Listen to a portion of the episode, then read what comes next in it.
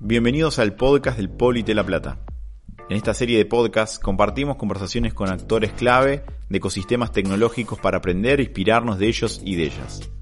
En el capítulo de hoy tendremos una charla con Sergio Kaufman, presidente de Accenture Argentina, Chile, Colombia y Perú. Sergio ha estado dirigiendo Accenture Argentina y Sudamérica desde 2013 y es responsable regional de negocios de Accenture, una de las compañías top employers de Argentina. Sergio también es chairman del board de directores de CIPEC, que es el Centro de Implementación de Políticas Públicas para la Equidad y el Crecimiento.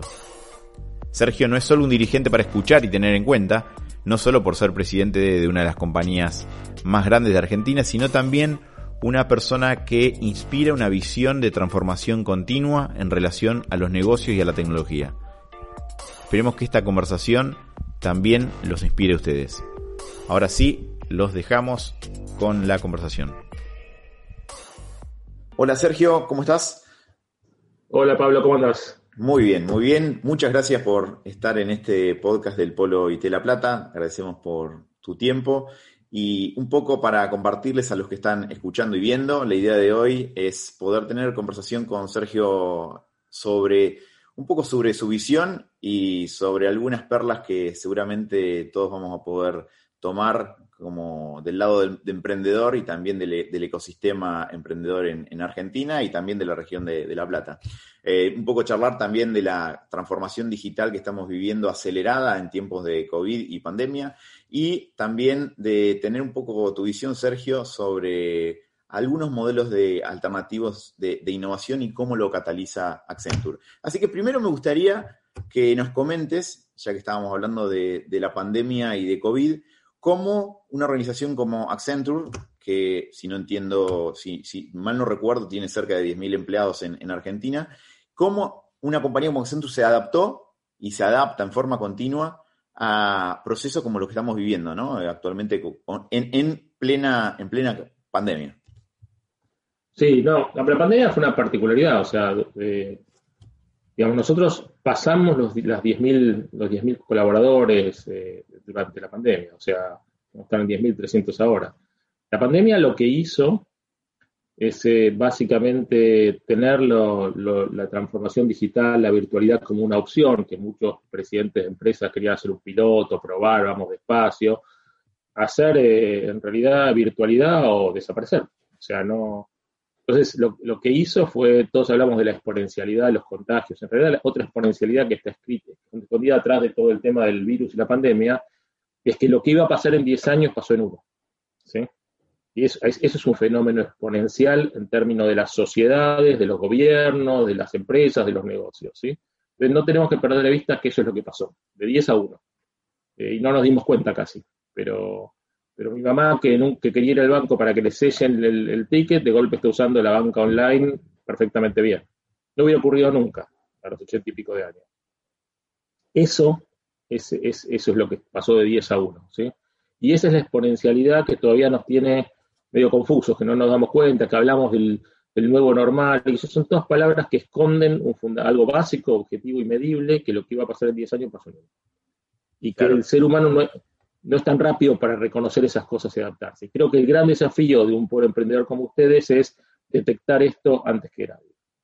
Claro, ¿y cómo, cómo se adaptó, digo, en términos de la organización, ¿no? Accenture, con necesidades que todos sabemos que son cada vez más ágiles o agile, tanto del lado de talento como del lado de las compañías, porque imagino que Accenture tiene en diversos verticales clientes con diversas regulaciones y, esto no hizo, o sea, este, esta, esta retransformación digital acelerada que estamos viviendo también le pega a las regulaciones con los clientes y a la forma en la que hace el delivery de servicios.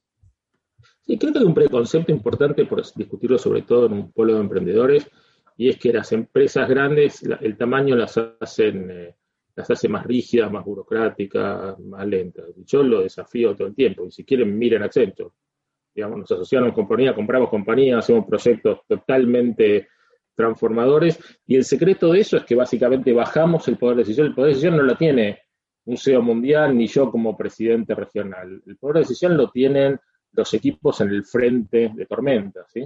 Y tienen su presupuesto, tienen su autonomía, tienen su, su gestión, y tienen la posibilidad de, muchas veces incluso de traer ideas muy disruptivas y conseguir el, funding, el financiamiento inmediato, porque esa, sí es la ventaja de estar en algo grande. Con lo cual, un poco nos ayudó mucho el haber, el haber visto una compañía distinta en los últimos años, donde bajamos muchísimo el poder de decisión, eh, casi, casi a cada persona, y, un poco hasta le dejamos manejar su carrera y elegir su camino entre organización. Eso cuando nos agarra la pandemia nos da un poco la flexibilidad que ya que hacía falta, porque ya lo habíamos ejerciendo. Desde el punto de vista de la armar team virtuales y todo, era normal. Dos días por semana todo el mundo trabajaba desde la casa, con lo cual ya la tecnología, la gente le pagábamos internet, con lo cual toda la infraestructura para trabajar remoto estaba, pero mucho más importante que la infraestructura estaba la cultura de equipos virtuales, ¿sí? Porque siempre funcionó, porque de golpe necesitas el experto en payments, que está en Londres y lo metes en tu equipo, ¿sí? Desde antes de la pandemia. Bueno, la pandemia explotó eso y lo potenció todavía más, con lo cual, no fue, no fue nada traumático, al contrario, fue una gran oportunidad que, creo que aprovechamos muy bien para crecer. Claro, y ahí justo tocaste un tema, de el tema del, un poco de los servicios y la cultura, y lo conecto con otra pregunta que tenía en, Argentina y, en varios hubs o polos en, Argentina se sigue viendo todavía una dinámica orientada al servicio, ¿sí? Al servicio, en, el caso particular, al servicio de desarrollo de software, por ejemplo.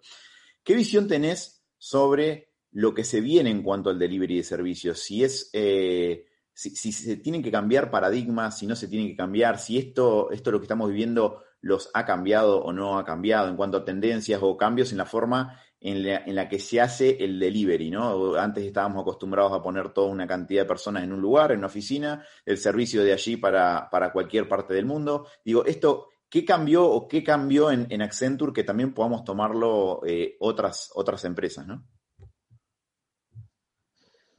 Creo que para todo el mundo pasó a ser mucho más normal que el talento es un bien global. y adicionalmente, como no es un bien físico, sea el caso del software, sea el caso de los emprendimientos que venden otro tipo de servicios, de servicios médicos, IPO, tenemos, digamos, robótica, tenemos de todo tipo de emprendimientos que, hacen cosas.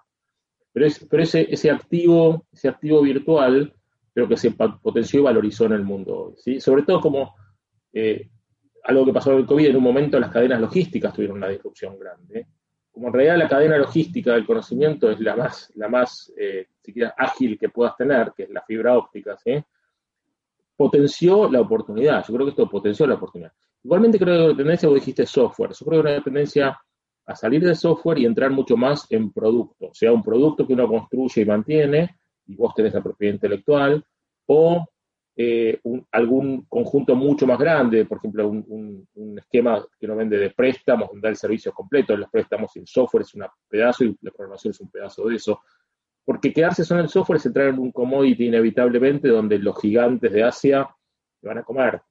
Hoy el tipo de cambio te puede más o menos ayudar, la de economía del conocimiento, pero es un equilibrio inestable. Si vos no te posicionás en un, un nivel superior a eso de valor agregado, tenés un crecimiento condicionado al, digamos, al arbitraje de, fuerza laboral.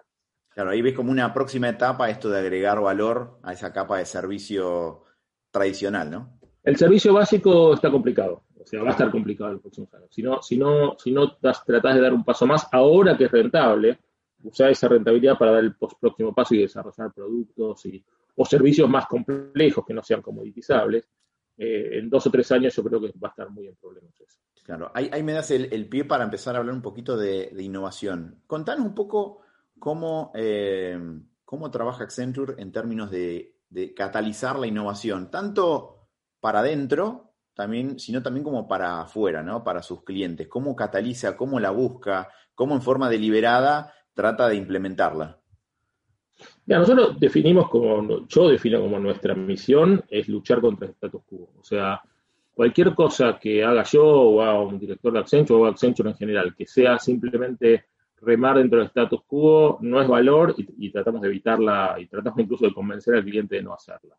Eh, creemos que valores en desafiar el status quo, en cualquiera de las dimensiones. Que una organización de clientes sea distinta, que un mercado cambie, que la sociedad cambie. ¿sí? O sea, nuestro, nuestro core business es modificar el status quo. Y ese es el primer criterio. O sea, cuando ya vos te posicionás como que cualquier cosa que no, no desafíe el status quo está fuera de tu misión, la, innovación pasa, pasa, a ser un producto core, porque cualquier cosa que no venga en un, en un, en un envase eh, desafiante, básicamente no funciona dentro de la estructura. Con lo cual, ese es un punto importante, cómo definís tu misión. Y segundo, es, eh, bajar la decisión a los equipos. O sea, de vuelta, si uno intenta una organización de 10.000 personas, decía mi responsabilidad es también Chile y Colombia, que tenemos en total como 15.000, y tratás de jugar el, Big Brother, eso es viejo, eso no funciona, y eso básicamente no respeta la capacidad de la gente que tenés. Cuando vos tenés eh, gente realmente buena, no tenés que decir lo que tienen que hacer, eso tiene que decir a vos lo que tenés que hacer. cuando, cuando cambias el sentido de la dirección estratégica, donde escuchás lo que tenés que hacer en vez de decir lo que tenés que hacer, fluye inmediatamente la innovación, porque una vez que empezás y abrís los oídos y empezás a escuchar lo que hay que hacer, eh, básicamente tu, nivel de innovación va a ser un problema de cuántos proyectos simultáneos puedo tener, qué es lo que te pasa, te saturás y así, bueno, a ver, priorizamos, pero, pero en realidad el, criterio más importante de, innovación es invertir el sentido de la escucha, ¿no? En vez de decir lo que hay que hacer, escuchar lo que hay que hacer, y eso cambia todo el juego. Claro, buenísimo, buenísimo ese concepto. Y, te hago una consulta, eh, porque una, una, de las cosas que veíamos hace 10, 15, 10 años en, el ecosistema, eh, y me refiero al, gran ecosistema emprendedor, ¿no?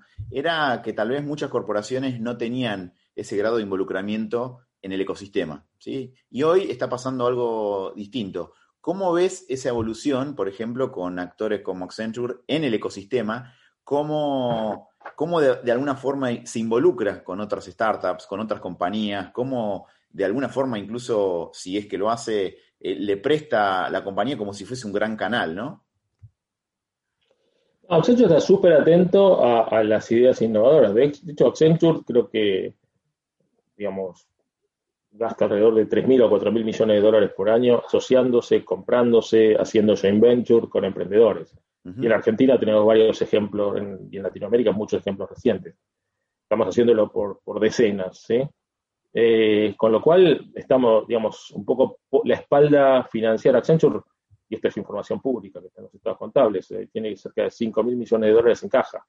Y eh, la orientación de eso es crecimiento, y una buena parte de eso es crecimiento. Fíjate que Accenture no compra empresas grandes. No vas a ver que Accenture compra una empresa de 2.000 empleados, de 5.000 empleados, es raro. En general buscamos, buscamos emprendedores en el grado previo a la curva exponencial, ¿sí? Eh, y con lo cual estamos continuamente en contacto, digamos, financiando, asociándonos, comprando joint ventures, con lo cual ese es el modelo, o sea, ideas buenas, ideas brillantes, estamos a la pesca todo el tiempo, con empresas sanas, eh, empresas con, con, ideas nuevas, y no sé, ustedes han visto las noticias, estamos continuamente en movimiento y van a escuchar más noticias probablemente en los próximos meses. Bueno, con, eh, hace muy poco el caso de, de Wolox, que fue también fue, fue público. Y, en ese sentido, ¿crees que hay espacio para la evolución, verdad? Es decir, la evolución para que las compañías con modelos, bueno, ahí vamos a, modelos como lo de los Venture Builder, en, que son muy buenos allá en, Europa, funcionan muy bien, y que acá en Argentina, por ejemplo, el, este modelo de incubación y aceleración tal vez no fueron tan Em, no, han dado tanto resultado y, tal vez esa evolución eh, forme parte del presente de las posibilidades ¿no? de corporaciones como, como Accenture. Ah, yo tengo una visión, yo creo que hay, eh, a pesar de todos los ciclos y las crisis argentinos, sigue habiendo, digamos, eh, compañías y emprendedores o empresarios. Para mí, digamos, está todo, toda la disquisición entre emprendedor y empresario, digamos, el emprendedor, digamos, el, el abuelo de cualquiera de ustedes o mi abuelo cuando empezó con una empresa chiquitita era un emprendedor y su visión era hacer una empresa. Entonces, es lo mismo. O sea, yo creo que lo distintivo del emprendedor barrio empresario es que tiene que ser innovador. Quizá ese es el condimento. Quizá en, 1900, 1950, los que los emprendedores que empezaron con nuevo no buscaban la innovación, buscaban empezar una empresa, ¿sí? o el sastre que venía de Europa, o el, almacén, o lo que sea. Acá creo que lo, nuevo es que hay una vertiente innovadora, muchas veces tecnológica, de alto valor. Entonces, cuando uno respeta esos principios y, mira, hay un montón de compañías valiosas en el mercado.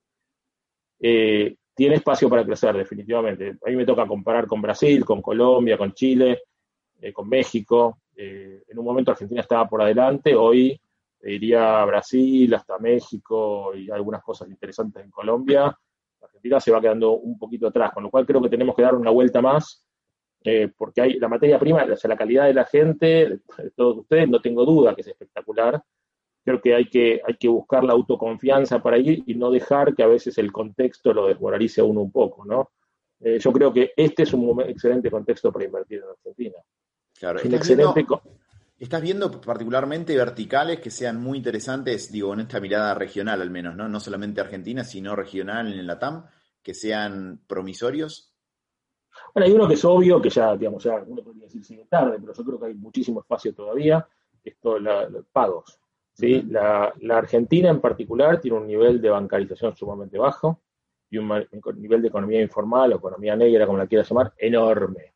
¿sí? Eso genera inseguridad, evasión, ilusión, falta de control.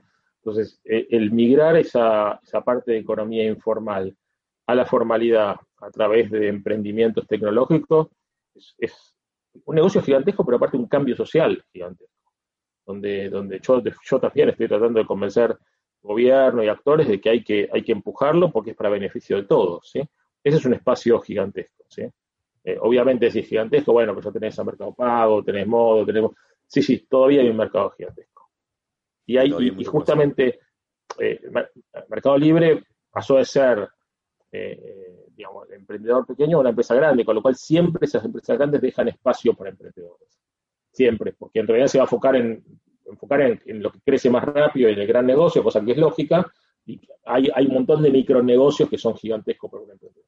Igual el tema pagos es gigante, eh, creo que la salud en general, no por la pandemia, sino en general la tecnología asociada a la salud es, gigantesco y todo el mundo está buscando emprendimientos inteligentes alrededor de eso. Eh, te diría, esos dos son, son bien grandes. Y después la logística, creo que en algún punto tiene que ser un, negocio súper grande.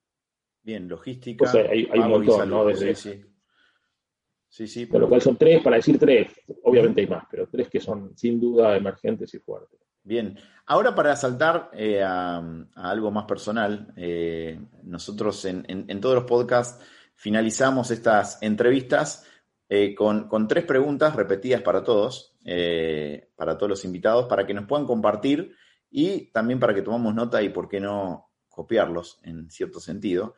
Y, la primera es, si tuvieses que, o, si tenés un, un top 3 de libros eh, leídos o que solés recomendar eh, mucho. Ahí veo una biblioteca, así que eh, asumo, que lees, asumo, que lees mucho, ¿no? Leo, trato de leer un libro por semana. Tengo que reconocer que, digamos, yo cuando era adolescente leía dos libros por semana, ahora bajé a uno y me cuesta ahora. Y viene buena métrica igual. Siempre dura, te digo, los fines de semana trato de terminarlo, a veces me pasa una semana, que depende, no todos los libros son iguales. A ver, no, rápido. A ver, uno, uno que me, a mí me, parece casi mandatorio es eh, Harari, no sé si, si leí mm. Harari, eh, Sapiens, de, Animales a Dioses, creo que hay que leerlo porque, sobre todo para alguien, un emprendedor, y que un emprendedor necesariamente no, no es solo tecnológico, impacto social, entender qué somos como seres humanos, de dónde venimos, cómo construir muchos de los mitos que nos organizan como sociedad eh, de Animales a Dioses creo que es un libro que hay que, leer. Otro rubro que muchos, supongo que son tecnológicos, habrán leído Asimov, que es un clásico viejo, pero la trilogía de Asimov, Fundación, Fundación Imperio, Segunda Fundación, es como también no, es, es, es, como, es como algo lindo de leer, no puedes haber, leído eso. Eh, y después yo leo, estoy pensando rápido, muchas cosas. Filosofía, filosofía yo leo bastante. Eh, como, como yo aparte hago como hobby, hago teatro, digamos, grupos de teatro, voy, voy a ver underground y, leo mucha filosofía mezclada con eso. Eh, hay un filósofo que se llama Derrida, que es un argelino francés, que creo que a mí me sirve mucho para gestionar, o decir, bueno, ¿para qué te sirve la filosofía para gestionar? Bueno, yo encuentro cada vez más que para gestionar organizaciones complejas, ecosistemas complicados, gobiernos, regulaciones, gente, gente altísimamente talentosa, uno tiene que nutrirse de todos lados. Derrida habla mucho del concepto de hospitalidad. Viste que está como de moda últimamente la tolerancia, ¿sí? Que yo te tolero a vos, vos me toleras a mí, y por eso, bueno, somos políticamente correctos todos. en realidad cuando, cuando hablas de tolerancia, si vos me, digamos, Pablo tolera a Sergio, es que no me bancaba mucho, pero bueno, vas a ser políticamente correcto y vas a compartir la empresa, el sector, el proyecto, lo que fuera conmigo. Pero eso es muy pobre, porque en realidad cuando uno tolera al otro, es difícil que aprenda del otro, es difícil que haya una realimentación positiva, es difícil que construyan algo real y profundo juntos. El concepto de hospitalidad es mucho más profundo que la tolerancia, es, eh, recibir a alguien que es distinto, no, no aguantándolo, sino realmente aprendiendo. El test importante de la, hospitalidad y la no tolerancia es cuando uno aprende del otro. Como dices, che, este está distinto, nada que ver conmigo, pero la verdad que estoy sacando cosas violas. Y, un poco el corolario de eso para armar equipos, que por ahí le sirve, pero a mí me sirve mucho, es nunca armar equipos. Vieron a veces, eh, seguramente hay varones y mujeres acá, alguna, algo que vale, en realidad vale por un equipo de vóley y un equipo de fútbol, así que es totalmente. Eh, que uno a veces los arma con los amigos, porque ya te entendés por seña. Bueno, eso es terrible, y uno tiende a hacer a veces eso en organizaciones. Mm. Eso es terriblemente malo, porque en realidad cuando te entendés por seña no se le va a caer una idea a nadie. ¿Sí? Vos necesitas esos moscardones y esas moscardonas molestos, ¿sí? que te van a traer cosas nuevas, a los cuales tenés que recibir en forma hospitalaria y no nada más tolerarlos, porque la magia de la chispa de la creación sale de ahí, sale del roce. Sí, sí, de esa diversidad. A veces, tenés que raspar dos piedras para que salga la chispa. Bueno, tiene que salir. Entonces, la filosofía y, autores como Derrida, te digo, son muy interesantes. Y, y, es interesante, voy a decir, la filosofía es abstracta, cuando pones eso en práctica y ves los resultados de esos equipos, decís, wow, la, filosofía es muy práctica. Claro. O sea, tres, te conté. Qué bueno, ¿no? Buenísimo, buenísimo el concepto y, se, da bastante. Bueno, Araris es un repetido eh, y, el tema de mezclarlo con filosofía también se suele dar. Hay muchos emprendedores y. Les recomiendo leer un poquito de Derrida. Y otros, si, si, quieren, si quieren, hay otro filósofo que se llama Sisek, que les cuento que también es muy interesante, pero nos queda un par de minutos. yo siempre lo digo así, o sea, uno en la realidad y en la innovación eh, tiende a, los lugares comunes, ¿sabes? Y no te das cuenta, porque es lo que hiciste siempre, etcétera, mm. cómo, generaste una solución. Yo te invito a casa y estamos tomando un café, estás en el living de mi casa, no hay nadie más, y me, doy cuenta que no puse la cucharita de café y tenemos que mezclar con el azúcar, o lo que sea y te digo, Pablo Andal, estoy atiendo un tejado, dice, mientras atiendo un llamado, ¿por qué no buscas la cucharita en la cocina? Vas a entrar a la cocina de mi casa, que no estuviste nunca, vas a mirar, seguramente lo que vas a hacer, y ahora piénselo todos, es ir a buscar el primer cajón de, al lado de la cocina, abrir y van a estar las cucharitas ahí. Bueno, eso es lo que se llama el grado cero de la realidad o de la innovación. Cuando nosotros en las soluciones que proponemos buscamos la cucharita en el primer cajón de la cocina, estamos complicados. ¿sí? Porque hay que buscar la cucharita en el florero, ¿sí? O en el, o en el cajón con los zapatos. Entonces, eh, lo que dice este CISEC es que la sociedad nos condiciona para buscar el primer cajón de la cocina, la, la cucharita en el primer cajón. Y la innovación tenemos que detectar cuando estamos haciendo esas cosas. Porque por más que pensamos que somos innovadores, créanme, y fíjense ustedes en su actividad todos los días, van a buscar la cucharita en el primer cajón. Sí, y romper eso todo el tiempo necesitas los equipos diversos. Entonces, te agregué un cuarto, un filósofo, este filósofo creo que es húngaro. Bien, bien, me encantó esa intersección entre tecnología, filosofía e innovación. Eh, me gustó mucho. Ahora vamos al segundo. Lo has dado en, algunos puntos anteriores, pero si tuviese que dar un gran tip para aquellos que están emprendiendo, ¿cuál sería? Es difícil reducirlo a uno, pero pero hay uno, hay uno que mata todo, que es, que es resiliencia. O sea, no hay ningún proyecto complicado, ninguna innovación complicada, ningún logro complicado en la vida que yo no haya logrado y que no se me haya caído, pero caído, destrozado por lo menos 10 veces. Eh, y hay que levantarse, y se va a caer de vuelta, y hay que levantarse. Y eh, los que pierden son los que se, al tercera, cuarta caída se van a hacer otra cosa. O sea, y, en realidad los que, los que logran esto son los que a la 11, en la 12, en la 13 o en la 15 las cosas ocurren. ¿Sí? E, eso es central. Eh, yo siempre digo, de tanto caerme me levanto con elegancia. ¿Viste? Como las modelos de la pasarela que se resbalan, se caen y se levantan como si no hubiera pasado nada. Bueno, esa es la habilidad que hay que lograr. ¿sí? N veces. N. No, no, no es, olvídate, esto es exitoso. El que podés fracasar sos vos porque no lo intentaste lo, suficiente. Y en la mayoría de los casos es eso. Es difícil de diferenciar cuando realmente una idea está fracasada. Y esa es una sabiduría que uno va tratando de conseguir con los años, porque en realidad eso no quiere decir que todas las ideas son buenas. Eso quiere decir que cuando uno tiene realmente fe y convicción de que es buena, hay que seguir intentando. Y la resiliencia creo que es un, elemento central. Bien, buenísimo. Y la tercera, creo que puede ser retórica. ¿Cuál es la cualidad, más importante para vos, en base a tu experiencia en Accenture, de armar equipos eh, en, tecnología o en servicio? Y entiendo, digo, es retórica porque pregunto, ¿es, ¿es la diversidad? ¿O una de las cualidades? es la diversidad una, una central, es, es, de, no hacer el equipo. Cada vez que veo un, hago un equipo yo o veo un equipo armado, me cuestiono, no estamos haciendo un equipo de los amigos y las amigas de siempre. Claro. Y en realidad, cuando armo un equipo y le cuestiono, muchas veces me traen el equipo y yo les cuestiono el equipo y les empiezo a preguntar, me dicen, bueno, este no o esta no. Cada vez que me dicen este no, empiezo a preguntar por qué no. Y más de la mitad de las veces me doy cuenta que es porque les va, a les va, les va a dar lío porque ya tienen en su cabeza cuál es la solución. Y traer a esta persona les va a revolucionar un poco, les va a ser incómodo, les va a hacer gastar energía, y entonces ahí fuerzo que esa persona esté. Claro. Eh, en realidad, los grandes desastres, cuando uno mira la historia de la humanidad y la historia de los proyectos empresariales, los grandes desastres es cuando no hay nadie que haga sonar el silbato y decir, para, estamos equivocados, no estamos yendo lo suficiente. Entonces, tener gente que realmente piensa y dice, y otra, valorar al que se te planta adelante y te dice, Sergio, no. No, pero para, lo quiero hacer, porque aparte yo también soy impaciente, para, quiero, tenemos que hacerlo. No, Sergio, no por esto, no, no, no. Y por lo menos se hace escuchar. A veces lo escuchás, lo entendés y le decís, ¿sabes qué? Está bien, te escuché, vamos igual. Está perfecto. Pero, pero esa persona que tiene un poco la valentía organizacional, creo que el atributo de la valentía en cualquier organización, por más chica sea, de decir y fundamentar y diferenciar, porque hay veces yo digo, está esta gente que son estos moscardones útiles, pero hay gente que, se disfraza de eso y trata de mostrar y mostrarse importante, mostrarse relevante. Diferenciar esa fina línea también es algo que hay que, hay que mirarlo con mucho cuidado. Pero definitivamente el, e, equipos donde haya gente un poco molesta es un atributo central.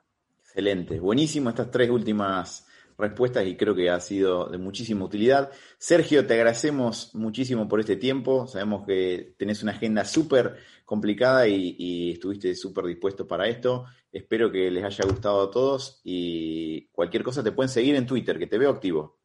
Sí, Twitter, yo, hago Twitter, me divierte Twitter, pongo, pongo de todo, pongo opiniones, a veces se me pelear un poco, pero la verdad que uno está para eso, o sea, uno tiene que decir lo que piensa más o menos, así que Twitter con gusto y, bueno, y esto saldrá en algún lado y lo comentaré. Sí, sí, sí. Bueno, muchas gracias, Sergio. Gracias, un abrazo grande. Hasta luego. Chao, chao.